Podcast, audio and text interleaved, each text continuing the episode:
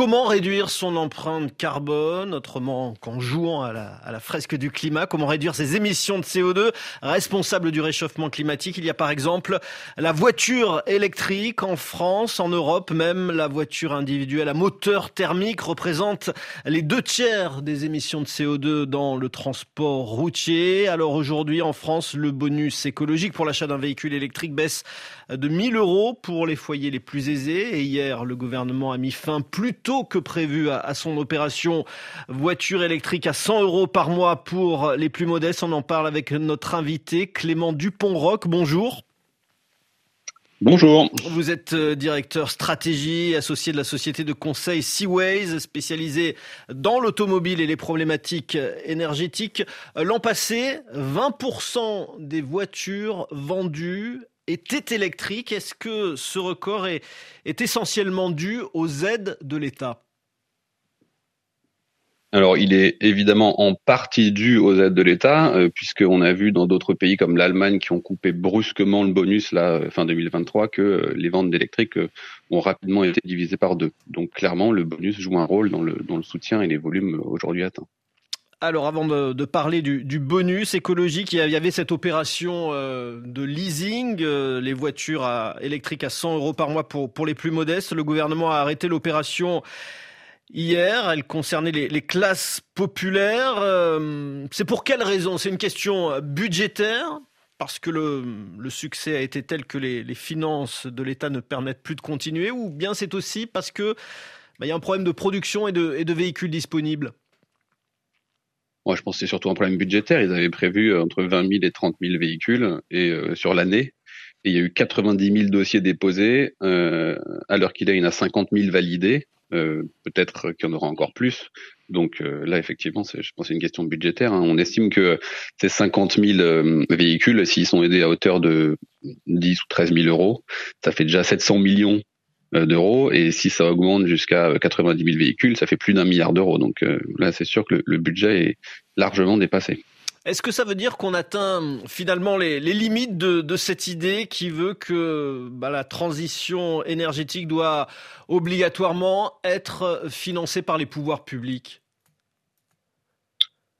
Non, je pense que les, le gouvernement et, les gouvernements européens d'ailleurs se cherchent un petit peu, euh, soit en mettant euh, pas assez d'argent, soit en en mettant trop, soit en visant des classes populaires, soit en visant des classes moyennes. Euh, donc voilà, en fait, il y a une espèce d'expérimentation qui se qui se met en place. Ben, probablement c'était un, un, peu beaucoup d'aide par véhicule dans le calibrage mais euh, c'est comment dire, c'est plutôt positif. Ça a permis de, de donner accès à, tout un tas de gens qui n'auraient pas pu se payer de véhicules électriques, euh, ben un véhicule euh, ouais, décarboné. Et ce succès, selon vous, c'est le, le signe que, bah, que, la voiture électrique entre dans, dans les mœurs? Alors, en tout cas, il y a, y a, de moins en moins de, de, de refus a priori. Euh, le, principal problème vient toujours du prix. Donc effectivement, quand l'État gomme une partie de, du budget, ben tout de suite les gens se jettent dessus. Voilà, ça c'est ce que ça a démontré.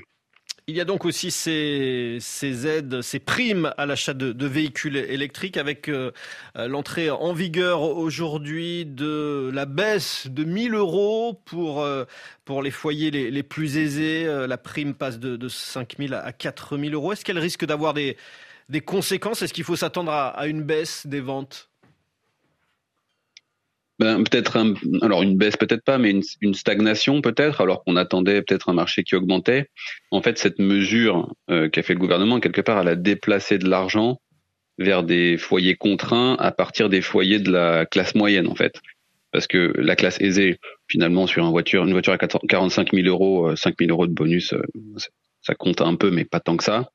Par contre, euh, c'est évidemment la classe moyenne qui avait besoin de cette, ce petit coup de pouce pour acheter des, des véhicules électriques. Donc, on, on, va dire que cette mesure a été euh, un peu plus sociale qu'environnementale, puisque elle a un peu privilégié les classes populaires euh, au détriment des classes moyennes. Une question sur les, sur les infrastructures, Clément Dupont-Roc. Est-ce qu'il y a suffisamment de bornes électriques aujourd'hui pour recharger sa voiture et, et partout en France? Alors, quand on parle de bornes, on parle souvent de, bornes dans la rue, en fait, de, points de recharge lents qui permettent de recharger la voiture entre 3 à 7 ou même 22 kW, ou donc lent ou semi-rapide. Euh, finalement, est-ce que ces bornes-là sont euh, véritablement importantes? Aujourd'hui, 50% des ménages français vivent dans une maison, donc la plupart d'entre eux peuvent en fait installer une borne chez eux. Donc le temps qu'on remplisse ces, euh, foyers-là de véhicules électriques, euh, on sera déjà bien après 2030. Euh, donc finalement, je pense pas que c'est un sujet super important. Le sujet important, c'est évidemment les bornes de recharge rapide sur les autoroutes qui permettent de faire des longs trajets et qui permettent de garder un usage alors peut-être pas similaire à un véhicule thermique, mais au moins s'en approchant. Et là, il semble qu'effectivement, les pétroliers et puis certains conglomérats ont, commencé à bien lancer le déploiement d'infrastructures de recharge rapide. Et euh, le long des autoroutes, il euh, n'y a, pas de problème pour se recharger. Et puisque vous parlez de, de vacances, quand tout le monde roulera à l'électrique, est-ce qu'il y aura assez d'électricité pour faire le plein? Il y aura assez de bornes ou d'électricité. En d'électricité, a priori, il y aura assez d'électricité. Je vous renvoie au dernier rapport fourni par euh, RTE qui euh, juge que euh, ça va le faire. Et puis, nombre de bornes, ben, ma foi, il va falloir que l'infrastructure continue à être déployée au même rythme que les véhicules électriques rentrent dans le parc français. Merci. Clément Dupont-Roc, directeur stratégie associé de la société de conseil Seaways.